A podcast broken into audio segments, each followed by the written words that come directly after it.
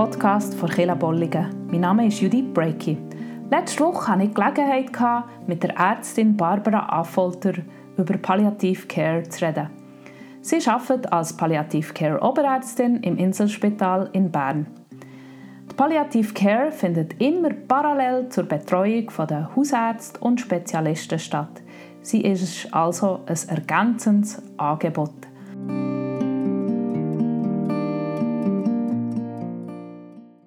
Guten Morgen, Barbara. So schön hast du dir Zeit genommen, für da mit mir ein bisschen zu berichten über Palliative Care. Wir kennen uns, weil zwei von unseren Kindern zusammen in die Schule bzw. in den Kindergarten gehen. Und jetzt haben wir sehr turbulente Zeiten hinter uns. Wie seid ihr wieder gestartet? Wie habt ihr die Umstellung erlebt vom Fernunterricht zum Schulalltag? Ich glaube, für uns ist es eine gute Sache, dass das wieder gewechselt hat. Kind, den Kind geht es, wie sagen, geht's ringer zu lernen, wenn da eine professionelle Fachperson vor dran steht, als wenn die Mutter ähm, Anweisungen gibt, definitiv. Und ähm, ich denke auch, dass es ihnen sehr gut tut, wieder Gespendli zu sehen. Also der Kontakt gegen aussen, wo man schon sich sehr eingeschränkt hat jetzt in dieser Zeit, wo sie keine Schule hatten, der hat glaube ich, schon gefällt. Mhm. Von dem her bin ich sehr froh, dass das jetzt wieder ein bisschen hat mit diesen Massnahmen. Und jetzt hoffen wir natürlich, dass das so bleibt. Wow, das kann ich sehr nachvollziehen. Wie sie haben gestern auch schon abgemacht mit den Gespänchen. Und wie, wie muss man sich das so den Alltag im Spital vorstellen momentan? Im Spital ist im Moment ehrlich gesagt nicht so viel anders, als es normalerweise ist.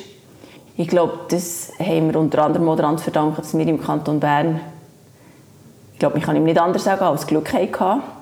Oder dass wir sehr wenig schwerkranke Corona-Patienten oder grundsätzlich jetzt gerade im Emmental ja sowieso sehr wenig Fälle hatten. Durch das haben wir eine Zeit sogar fast wie einen Unterbetrieb gehabt und eigentlich sehr wenig los, weil man ja alle Sachen, die man planen gestrichen hat.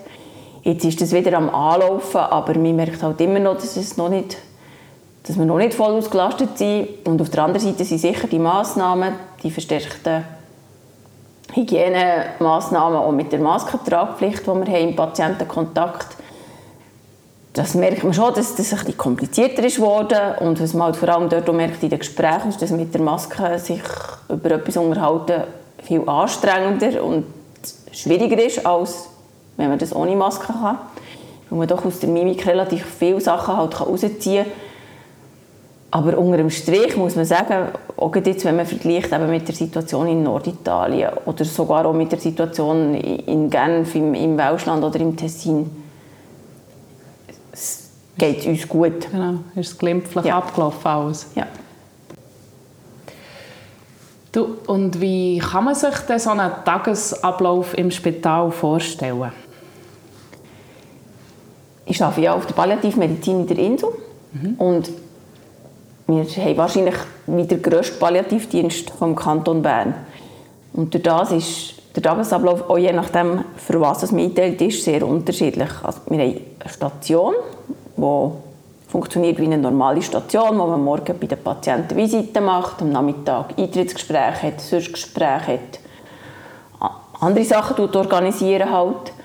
Dann haben wir als zweites Standbein einen Konsiliardienst, das heisst, ein Team von einer Pflegefachfrau und einer Ärztin oder einem Doktor geht Patienten besuchen im Rest des Inselspitals, außerhalb unserer Abteilung, wo Kollegen uns halt anfragen um unsere Meinung, dass wir häufig können auch Gespräche machen, um zu überlegen, wie man weiter will, wie man Symptome besser lindern kann, etc. Und das dritte Standbein ist unser Ambi, wo wir Sprechstunden haben, wo Patienten, die meistens eine Krebserkrankung haben, im Moment sind es wirklich vor allem Patienten mit Krebserkrankung. Ich hoffe, dass sich das mit der Zeit noch ändert. Aber ähm, wo wir eben die Patienten sehen und eine Stunde mit ihnen reden und schauen, wie es ihnen geht und schauen, wie es weitergehen kann und sie dann wieder heimgehen. Das sind so die drei, drei Sachen, die wir neben halt dem ganzen Administrativen und Projektarbeiten und auch ein bisschen Forschung noch, noch machen. Mhm. Oh, spannend. Ich weiss, du hast zuerst, glaube ich, ein, ein anderes Spezialgebiet einschlagen und dann bist du umgestiegen auf Palliative Care. Warum hast du dich für diesen Fachbereich entschieden? Also ich war mehrere Jahre Oberärztin auf der Intensivstation vom Inselspital vorher und habe das gerne gemacht. Es ist ein spannendes Fachgebiet, habe aber gemerkt, dass wir dort bei all diesen trotzdem auch sehr schwer kranken Patienten häufig Gespräche zu kurz kommen. Also der Kontakt zu den Patienten ist, ist sowieso schwierig, aber auch für die Angehörigen hat man halt häufig sehr wenig Zeit, um sie in diesen schwierigen Situationen zu begleiten. Und ich habe dann ein kleines Spital auf die Intensivstation gewechselt, wo es noch mehr Patienten hatte, wo es halt darum ging, wie es jetzt weitergeht und die Einstellung von diesen Beschwerden ist immer mehr in den Vordergrund gerückt, insbesondere auch, weil wir viel auf den Notfall noch runtergehen. Mit den Patienten besprechen, was sie wollen und was sie auch nicht wollen natürlich. Und dort ist dann so die Idee gekommen, dass ich eigentlich gerne mich noch weiterbilden in Palliative Care, weil ich das Gefühl hatte, ich mache das zwar jeden Tag, aber ich habe es eigentlich nicht gelernt. Und durch die Weiterbildung, die ich angefangen habe, bin ich mit dem Leiter von der Palliativstation an INSO in Kontakt gekommen und dann eigentlich so reingerutscht. Also der Plan war eigentlich am Anfang anders. Gewesen. Der Plan war, ich bleibe auf der Intensivstation und mache die Zusatzweiterbildung. Und dann habe ich dann realisiert, dass erstens mal die Chance zum Wechseln nicht wiederkommt, weil eben nicht so wahnsinnig viele Stellen es gibt im Kanton Bern und auch sonst im Umkreis nicht. Und ähm, ich habe gemerkt, dass es mir zu wenig Fleisch am Knochen hat. Wenn ich das einfach in der Theorie lehre und er aber in der Praxis nicht in dem Sinn wie ein Vorbild habe und jeden Tag auch ein bisschen kann abschauen und fragen, dass mir dort noch nicht der wesentliche Teil fehlt. Und darum bin ich dann schlussendlich auf die Palliativcare vor Insel gewechselt. Und wer braucht denn eigentlich Palliativcare? Das ist eine gute Frage und ich denke, es ist eine Frage, die man auf verschiedene Seiten beantworten. Der philosophisch, wenn man sie philosophisch beantworten will, dann müsste man wahrscheinlich sagen, jeder und jede von uns. Weil wenn wir ja etwas wissen im Leben, ist, dass wir irgendwann werden sterben. und zum denke oder in meinen Augen, in Würde sterben, braucht es jemanden, der gut schaut, jemanden, der uns als Mensch, als, als, als ganzheitlich anschaut. Und in dem Sinne denke ich, brauchen eigentlich wir alle Palliative Care. Der Zeitpunkt, wenn wir das brauchen, wird sehr verschieden angeschaut. Es gibt Checklisten, wo man schauen kann, wenn das wirklich relativ dringend wäre, Palliative Care zu brauchen. Ich denke, man braucht es eigentlich eher früher als später. Mhm. Also im Moment, so wie ich auch unseren Alltag erlebe, ist es so, dass Patienten eher zu spät zu uns zugewiesen werden, dann, wenn schon ein paar Sachen passiert sind, wo man denkt, ui, da hätten wir vielleicht auch noch ein bisschen helfen können, dass das ein bisschen anders gelaufen wäre. Und grundsätzlich sind es alle Patienten, äh, die eine chronische Krankheit haben. Und das ist mir ganz wichtig, dass dort gehört nicht nur Krebs dazu, sondern dort gehören auch zum Beispiel schwere Lungenerkrankungen dazu, es gehören schwere Herzerkrankungen dazu, wo man weiß, dass sie sich tendenziell immer weiter werden verschlechtern. Es können auch Krankheiten wie, wie, wie eine Niere, die, nicht mehr arbeitet, oder eine Leber, die, langsam nicht mehr dazugehören. Und ich denke, ab diesem Punkt und lieber noch ein vorher, wenn man merkt, dass man entweder langsam Beschwerden bekommt von dieser Krankheit, wo man mit sage jetzt mal, normalen Medikamenten nicht gut einstellen kann, oder wenn man langsam merkt, dass es darum geht, sich ein bisschen zu überlegen, was eigentlich die eigenen Wünsche sind, wie das man gerne mit der Therapie weiterfahren Oder auch ganz wichtig, wenn es halt daheim langsam so ein bisschen anstellen und man sich ein bisschen überlegen muss, wo man zusätzliche Unterstützung könnte haben dann fände ich eigentlich gut, wenn Patientinnen und Patienten Kontakt hätten mit jemandem, der mit einem Palliative Care Ansatz arbeitet. Das muss nicht immer so spezialisiert sein, wie das jetzt bei uns in der Insel ist. Sehr, sehr viele Pflegefachleute, sei es Hausärzte, sei es ähm, Krankenschwestern, Krankenpfleger auf ich, Anführungszeichen Normalstationen, sei es auch andere Spezialisten, arbeiten mit Palliative Care, dem sagt man einfach allgemeine Palliative Care. Und wir sind schon, finde ich, nur nötig, dann, wenn es komplexere Situationen sind, wenn es instabile Situationen sind. Mhm. Aber so ein Palliative Care Ansatz, finde ich eigentlich, ist grundsätzlich bei sehr, sehr vielen Patienten früher oder später sinnvoll. Mhm. Und scheint leben ja die Leute auch länger, oder? Wenn sie mit Palliative Care betreut werden. Es gibt so eine Studie, oder mehrere Studien von 2010, wo man geschaut hat, wie das eigentlich ist, wenn man Krebspatienten schon, und das ist in den Staaten an Orten sehr üblich, dass ja. man schon sehr früh bei einer Krebsdiagnose einfach jemanden von der Palliative Care dazuholt. Und dort hat es tatsächlich eine relativ grosse Studie gegeben, die gezeigt hat, dass ähm, die Patienten, die Palliative Care dazu hatten, dass die weniger Chemotherapie haben bekommen und das klingt wie ein Widerspruch, aber tatsächlich länger gelebt haben. Ja. Ich muss sagen, es ist nicht, es ist nicht das Ziel von dieser Studie, das herauszufinden, sondern es ist mehr darum gegangen, zu schauen, was man davon profitiert in anderen Aspekten. Und gleich ist das etwas, was einem eigentlich eher erstaunt, dass ja. die Patienten plötzlich länger leben. Ja. Aber es ist tatsächlich so, dass ich denke, also unser Ziel ist nicht, dass Patienten früher zum Sterben zu bringen. Das ist gar nicht die Idee. Sondern einfach friedlicher dürfen sterben, wenn schon. Oder? Ja, und auch selbstbestimmt. Genau. Also, dass man halt mit den Patienten, ich glaube, das ist unser Hauptanliegen, man, man, man schaut mit den Patientinnen und Patienten, was ist eigentlich euer Ziel ja. und was ist für euch Lebensqualität. Ja. Und unser Fokus ist ganz sicher klar auf der Lebensqualität, ja. weil unsere Einstellung ist, ja, was nützt uns, wenn wir das Leben um x Wochen oder Monate verlängern, wenn man keine Lebensqualität mehr genau. hat und nur noch daheim im Bett liegt. Genau. Ähm, wir probieren die Lebensqualität zu optimieren und wenn natürlich dann, ähm, noch mehr Tage oder Wochen oder Monate dazukommen, umso schöner. Aber mhm. es ist einfach der Fokus, der dort glaube ich, ein bisschen anders ist als bei anderen mhm. Disziplinen. Und wie reagieren die Leute, wenn du vorbeikommst? Leider ist glaube in der Mehrheit immer noch so, dass, also, dass man primär mal Angst hat vor Palliative Care, vor dem Begriff. Weil eben sehr viele Leute Palliative Care mit Lebensende verbinden mhm. und Betreuung am Lebensende und sie nicht das Gefühl haben, wenn wir von Palliative Care anfangen zu reden, dann geht es darum, dass mein Leben zu Ende geht. Mhm. Das ist sicher ein Teil von unserer, unserer Arbeit, dass wir schauen, dass in komplizierten Situationen wir Patienten am Lebensende gut betreuen kann, dass sie auch dort keine Beschwerden haben. Aber ich denke, das, was wirklich mindestens so wichtig ist, ist die Betreuung vorher, dass man eben schaut, zusammen herauszufinden, wie kann man möglichst gut unterstützen, wie kann man möglichst eine Therapie so gestalten, dass es auch den eigenen Wünschen entspricht und wie kann man möglichst machen, dass man keine Beschwerden hat.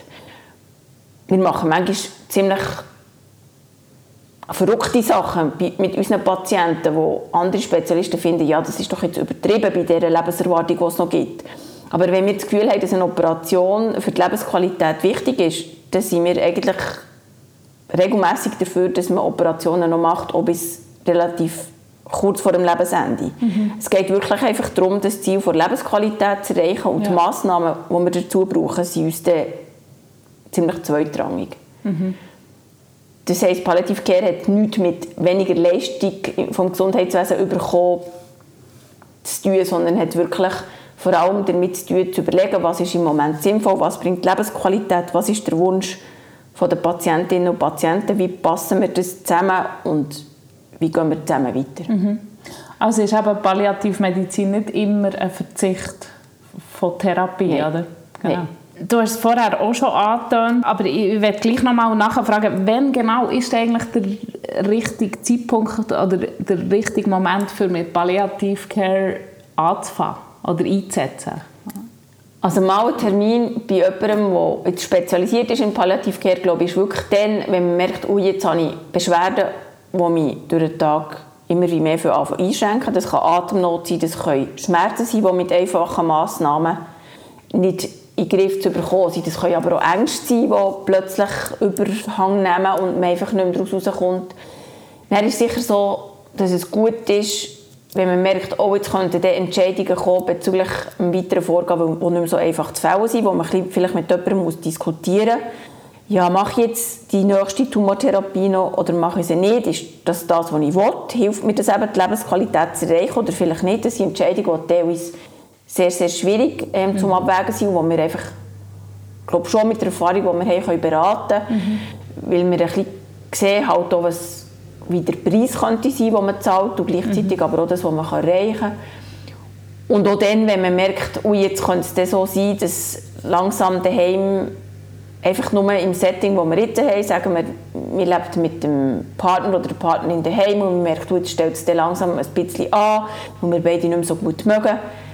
Ich glaube, das wäre auch ein guter Moment. Mhm. Einfach, dass man ein bisschen vorausdenken und ein bisschen überlegen kann, ja, was wären dort Schritte. Und häufig geht es einfach mal darum, über Möglichkeiten zu reden. Mhm. Und noch nicht konkret jetzt etwas anzufangen, sondern zu überlegen, wo könnten wir dann Unterstützung holen, wenn es nötig wäre. Mhm. Weil das, was mich immer sehr traurig macht, ist, wenn Patienten und Patientinnen kommen, schon ziemlich erschöpft vor einer Zeit, die hinten gelegen ist. Und dann diskutiert man, was es für Möglichkeiten gibt und zeigt es ein bisschen auf. Und die Reaktion ist dann, ja, wenn ich das gewusst hätte, hätte ich auch schon lange die oder den können fragen oder der ja, hätte schon lange das genau. oder jenes können machen genau. Das ist das, was wir eigentlich vermeiden. Mhm. Und ob man es in Anspruch nimmt oder nicht, ist jedem und jeder selber überlassen. Also dort tun wir uns nicht reinmischen. Mhm. Werden denn jetzt aufgrund der Corona-Krise mehr Leute palliativ betreut?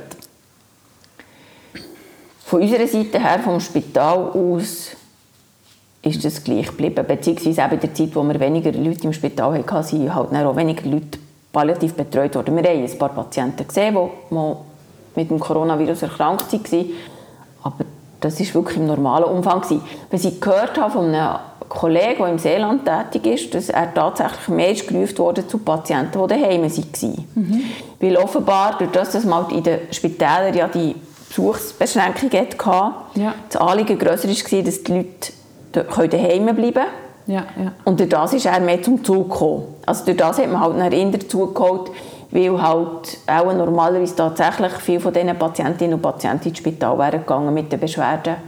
Ähm, hat man dort Unterstützung gebraucht von jemandem, der spezialisiert ist und dann hat man dann ihn mhm. angefragt. Aber das macht man eher in Regionalspitälern und in Insel geht man da nicht Hausbesuch machen, oder?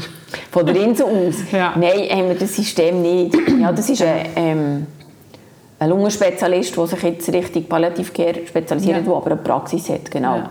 Ähm, und ich denke auch, also Palliative Care ist sicher, wir sind so als Zentrum sind wir wichtig für Weiterbildung und dass wir helfen, die Sachen aufzubauen. Aber grundsätzlich ist Palliative Care findet in den Regionen statt. Ja. Weil halt tatsächlich der Weg zu weit ist, um akut jemandem zu helfen, der sagen wir mal, zu Langnau oder irgendwo im Berner Jura wohnt. Mhm. Also da braucht man ein regionales Versorgungsnetz mhm. mittelfristig, das dann hilft, eben dort zu unterstützen. Mhm. Welche Symptome machen die Leute, die mit Corona erkranken? Vor allem Atemnot. Mhm. Ähm, weil es halt äh, ist nicht eine klassische Lungenentzündung, aber weil es, weil es eine Reaktion vom, von Lungen auslöst. Und von dem her ist, ist schon die Hauptbeschwerde ist, ist Atemnot. Und dort gibt es aber mit Morphin und auch anderen, einer anderen Medikamentenklasse wirklich sehr gute Möglichkeiten, das zu behandeln. Mhm. Ist in dem Sinne etwas, wo für uns jetzt von aus palliativmedizinischer Sicht gesehen ähnlich oder eigentlich gleich zu behandeln ist, wie wenn jemand Atemnot hat wegen Lungenkrebs, der fortschreitet, oder wenn jemand Atemnot hat wegen sonst einem Lungenleiden, wo, mhm. wo fortschreitet. Aber da haben ja schon viele Leute eigentlich schon noch ein bisschen Respekt davon. Die Vorstellung, dass man so könnte ersticken könnte. Ja, macht aber, sehr fest Angst. Macht sehr fest ja. Angst, aber eigentlich ähm, sterben ja viele Leute eben an einer Lungenentzündung zum Beispiel und also muss man da Angst haben davor? Oder wie tut ihr Leute trösten? Schon mit dem, dass, dass es sehr gute Medikamente dagegen gibt. Also ja. Morphin nützt sehr gut ja. ähm, gegen die Atemnot, weil es einfach im, im Hirn wie den Schalter ein bisschen anders einstellt, für dass man keine Atemnot oder weniger Atemnot empfindet. Und, ja. ähm, die Benzodiazepine, also da gehört unter anderem Temesta dazu, das ist vielleicht ein Medikament, das recht viele Leute kennen. Das ist neben dem, dass es nicht die Atemnot nimmt, auch noch angstlösend, weil halt Atemnot sehr häufig direkt mit Angst verbunden ja. ist. Und dann ist klar, dann hat man auch gibt es auch sonst noch Instruktionen, wie man richtig her sitzt, dass man das Fenster aufmacht, dass man Luftzug oder einen Ventilator herstellt, dass man Luftzug im Gesicht hat. Das weiß man auch, dass es gut tut, dass man es gegenüber hat und mit dem dann auch langsam schnauft. Die Atemnot ist tatsächlich ähm, eigentlich ein Symptom, das recht gut zu behandeln ist, im Unterschied zu anderen Sachen, wo dann schon ein bisschen schwieriger sein, weil man einfach weniger gute Medikamente hat. Mhm.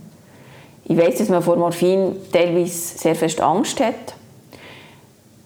Im Sinne, dass man es unmittelbar mit dem Lebensende auch dort verknüpft. Das ist aber so, dass man schon seit Jahrzehnten, wenn jemand einen Herzinfarkt hat, eigentlich auch Morphin gibt, um die Schmerzen zu lindern und eben auch die Atemnot zu nehmen.